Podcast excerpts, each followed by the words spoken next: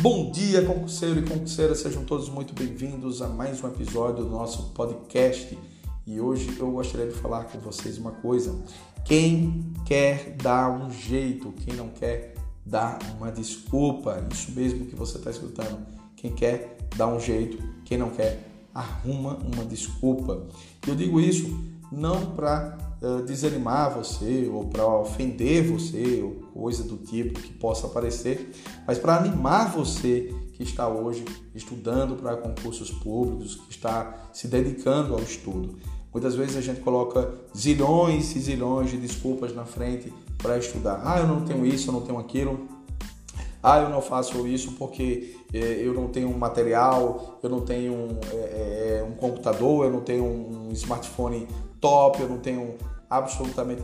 Isso tudo é uma desculpa. A gente vê hoje aí casos e mais casos de pessoas que tiveram grande sucesso em concursos públicos e que começaram estudando com o que tinham, absolutamente com o que tinham, e muitas vezes pessoas realmente desprovidas financeiramente.